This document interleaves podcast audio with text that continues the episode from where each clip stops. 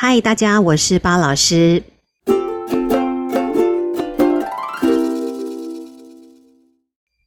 今天想来跟大家聊一个主题：如果你因为他而受委屈，你会跟他说吗？你会告诉他吗？好，我们在进入这个主题之前呢，我想来跟大家介绍一本书。这本书叫《我和我的使用说明书》，作者叫雪莉。哈，那我和我的使用说明书这本书都是在介绍一个心理学量表。哈，这个量表叫 MBTI。作者之所以想用想要用这本书来。来怎么讲？解释这呃，介绍这个量表给大家知道，是因为他自己就是透过这个量表去更了解他自己。那他也觉得这个量表非常的浅显易懂，那很容易可以去测出你自己一个什么样性格的人哦，形态的人呢？哈，对不起，你可以测出用这个量表去测出你是什么样的形态的人。他就想把用这本书把这个量表介绍给大家，但他有再三强调，如果你想要完全完完整整的哈。精准的去用这个量表检测出你是什么形态的人，他建议大家还是要到他的官方网站，也就是这个量表的官方网站去付一点费用检测哈。当然，你也可以透过他这本书去组合你自己，找出你是一个什么心态的人。但是他有说，你想要更精准，你想要你想要更精准，对不起，你想要更精准，就自己去官网检测。OK，好。那这本书里面其实有几个段落，我觉得很棒，我想要拿出来分享给大家。也当然，我也会大概的呃介绍一下这个所谓的 MBTI 的量表哈的一个大致检测的一个方向这样子。那作者呢，在有关于了解自己跟做最舒服的自己这个部分呢，他把人比喻成手机。好，本人呐，巴老师觉得他把人比喻成手机这个例子很棒哦。他说了啊，了解你自己。然后知道怎么样去使用你的功能，善用它。经过不断的使用，不断的学习，那你你的这只手机就会升级，而且变得更好，对吧？好，那你也要了解你的本质是什么。如果我们现在用手机为例子，本质就是手机，那手机就是一个不变的属性，它就是一个物体必然的存在。那如果没有它，就失去它的身份了嘛。所以，如果我们是一只手机，我们就不要整天想着要怎么样成为桌上型电脑。也就是不要做这山望那山，哈。也就是如果你是一朵太阳花，我们就不要一直整天想着怎么样成为玫瑰花，OK？好，那如果你透过这本书，你了解了你自己之后呢，其实你要再面临下一个课题，就是接受自己跟为所欲为，这有什么样的不同？哈，接受自己是什么呢？我记得在 Take a Lead 的研习里面，建立自信心的部分，老师有问大家几个问题哦。我有问大家说，当你的能力提升，你敢跟你的老板要求加薪吗？哈，还有在团体当中，你敢勇于你敢勇于提出意见吗？另外，你对你信仰的宗教。你敢表达出来吗？好，而不是畏畏缩缩说，哎，我的宗教好像不太敢跟人家知道这种。哦，你勇于表达出来吗？如果你勇于表达出来，这个叫接受自己。那什么叫做为所欲为？以刚刚同样的例子，哈，你能力到了，你跟老板要求加薪，可是你的要求是强迫别人一定要加你薪，就是用你知道吗？各种手段就是要你加薪就对了。这个叫为所欲为，在团体当中呢，你提出了意见，可是你要求强迫他人一定要接受你这个意见，这个叫为所欲为。至于你信仰的宗教是你喜欢的宗教，可是呢，你却希望去强迫他人一定要跟你信同样的宗教，这个叫为所欲为。所以其实接受自己跟为所欲为其实就在一线之间哈。所以各位，这个真的是要自己拿捏的好哈。另外呢。在群体当中，我也没有影响到任何的人的情况之下，提出了意见。可是当下就有人说：“拜托，你这什么烂意见啊，还敢提？这个意见能听吗？”好，如果有人这样回，这个表示是这个人用他自己的价值观去锁住了你，让你不能够做自己。各位，如果你的群体当中遇到这样的人，你就要想到鲍老师讲的这句话：他想要用他的价值观去锁住你，让你不能接受自己。OK，就是这样哈。我觉得他这段话写得很棒，所以我想要分享给大家。那另外呢，这个在我和我的使用说明书上面哦，他有提到一个心理学的开创者叫荣格哦。荣格呢，他讲的这段话，我也觉得感同有一种感触哈，没有感同身受，就是一种感触。对不起，荣格说，我们每个人都会建立自己的面具哈。也就是我们给自己的人设，这个人设可能是来自于你的特质，然后又经过别人的不断的夸奖，哈，还有标签你把它定下来的。那这个他哦，这个特质，这个面具，也可能是你想要迎合别人的需求，然后强迫自己变成的模样。无论如何，这个面具呢，会让你不能发展完整的自己。我觉得这句话呢，可以说。对，好，Anyway，这个是荣格说的哈，所以我觉得这这个段话就是我觉得还蛮有感触的。OK，量表呢，MBTI 这个量表呢，其实不是荣格创的哈，MBTI 量表是一对母女所设计而成的，他们其实是参考荣格的心理学理论。哦，去设计出这个量表。那这对母女的名字也很长哦。如果你对这个量表真的很有兴趣的话，请大家可以去研究哈，去网上去搜寻一下。那这个量表呢，MBTI 是透过四个向度哈来看懂你自己，也是透过四个向度去组合，找出你是一个什么样的形态的人。OK，那这个量表检测呢，是检测有关于你的心智功能，它并不是在检测你的能力哈。所以大家。心智功能会随着你的年纪、经历的不同，一定会成长、会改变。所以呢，不要用这个量表你检出来的形态当做是一个绝对值，哈，绝对不要，也不要，也不要检出你检测出来的时候用这个形态去当成你失败跟所谓的受挫的一个借口理由，也不要，哈，这个也不是这个作者的用意。OK，好。那这个量表的四个向度是什么呢？我就大概讲一下它的一个方向哈，四个大方向。第一个方向是你都是从哪里获得能量的啊？第二个是你是如何接收资讯，也就是你的学习方式哈。第三个你是如何做决定的？第四个，当你做完决定之后呢，你是怎么样的执行？它是透过这四个方面呢，去让你去组合，去找出你是什么形态。OK，好。其实我说实在话哈，无论你是什么样的形态的人，这个都不重要哈。什么叫不重要呢？你一定要了解你自己最重要嘛哈。那如果我们就 Zumba 来看的话，巴老师当然很希望你，如果非常喜欢这个课程，我都很希望你可以有拿到这样的一个资格，用你的方式去分享你喜欢的 Zumba 给更多的人。这样，所以任何形态的人，我都觉得你可以来。成为这个 Zumba 的指导员，哈，Zumba 的分享者，也就是如果你很喜欢的话，你就去，你就来来参加这个 B One 的研习。很多时候哦，当你很想，可是就会卡在这个外界的看法，就是你会受到外界的这个价值观去锁住了你，就让你没办法做自己。OK，所以各位，如果你很想，你就去做好吗？那这里巴老师要工商实践一下，就是巴老师在七月份呢。七月底在台北有一场 B One 的研习啊，如果你想要参加的话，欢迎你来报名。另外，在七月十五号呢，巴老师会到屏东去做一个进修的研习，也就是 R 三。如果你是 Zin 哈，也是住在屏东附近的你，欢迎你。OK，七月份 OK，工商时间结束。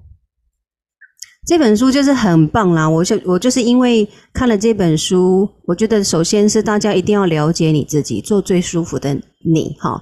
所以如果你想要更了解你自己的话，这本书值得你去看。OK，接下来我们就要进入到今天的主题了啊！如果你因为他人而受委屈，你会跟他说吗？哈，首先呢，我要说，大家你们有没有听说？你就你的生活当中是不是有听说这两个字萦绕在你耳边？常常听你身边的人都说听说听说听说，OK？各位，请不要再听说了好吗？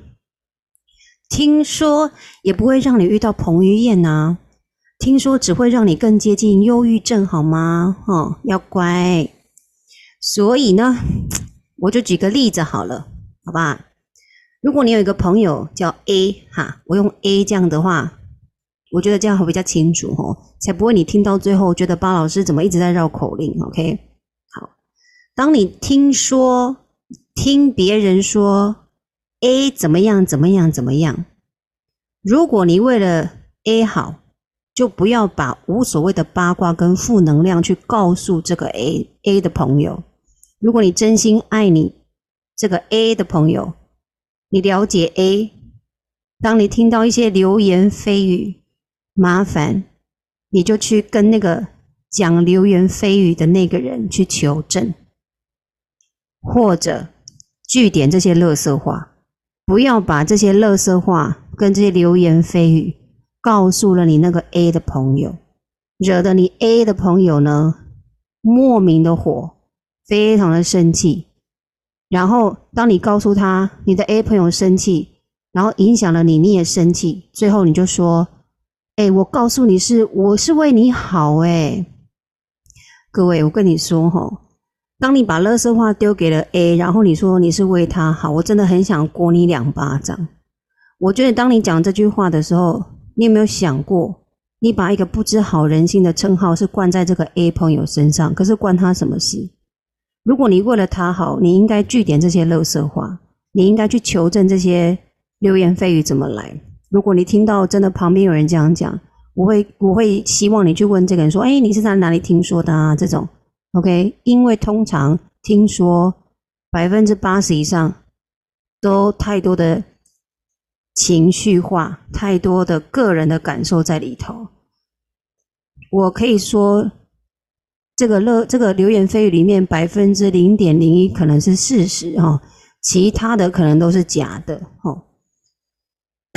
哎，对不起，我最近不知道为什么喉咙一直生痰这件事，我也没有常吃甜食啊。嗯，OK，好。Anyway，我就是想要讲这个哈，就是不要再听说了，好不好？谣言要止于智者。那你如果不，你如果听了。你也不要把这些垃圾话直接传达到那个人身上，你可以去追嘛，你就是问他说，到底你是哪里听来的？哦，好，那现在反过来，如果问题跟事情是发生在你跟你这个 A 朋友的身上，好，也就是跟你因为 A 而受委屈，那你会跟 A 讲吗？哈，你会吗？我也很希望大家跟我讲你的看法哈，因为。昨天晚上我在 IG 上 PO 了一个这个问题哦，就是这个主题。当然有几个人有回答了，那那当然每个人的每一个人的回答的答案哈，其实没有什么叫对错哈，那是你对于这个事情的处理方式。那我只是希望这个处理方式可以找到一个更佳的一个方法，所以我这边呢就会有几个你知道吗？几个例子，几个方法，就看你愿不愿意这样做。但这都是取决于个人呐。我先讲哈，这里我一定要 OSK OSK。我现在要先讲一件事情，就是方老师不是心理专家，我也不是学心理学的，我只是对这块领域蛮好奇哈，也喜欢去探索。那我会用我个人的经验来分享这些我今天讲的主题哈，个人的经验去分享，这个就是我想要讲这个主题的原因。好，我现在要讲了哈，就是你是否曾经哦。你哦，是你哦，莫就是是否你曾经哦莫名其妙，你这个 A 朋友呢，在一个太阳一个月亮的时间之后呢，对你非常的冷漠，而且还不跟你讲话，甚至到处呢口吐芬芳你的事哦。你有这样的经验过吗？或者你是否曾经莫名其妙，你这个 A 朋友一样在一个太阳一个月亮的时间？然后突然对着你怒言相向，然后非常的生气，把所有情绪爆发在你身上，说为什么你要这样做？慢慢慢慢这样子，OK。这两个例子，如果是你，你会去问吗？你会开口问对方，问这个 A 说到底发生什么事吗？怎么了吗？哈，你会不会问？还是说你就是你就是因为遇到了，他就直接这样话，你就干脆就把自己关起来，就说。莫名其妙，你不跟我讲话，我就不跟你讲话，吼，你会这样吗？看你是什么样的一个处理方式了。OK，我相信吼，这件事情如果发生在每一个人的身上，一定都会有情绪化。如果你真的是面对这种突来突然的这种状况，很容易被情绪所影响到，你没办法理性思考。各位，你可以在当下呢，先深呼吸，憋住气四秒，再吐气，让你冷静下来。好，再去问，哦，再去想。这个的话会比对比较好一点，因为多半呢，很多时候这种突发状况的情绪影会影响你的大脑，会让你失去理智。OK，那我们就刚刚回到最早的就是这个今天要跟大家聊的主题哦。就是如果你受了委屈，你会跟对方说吗？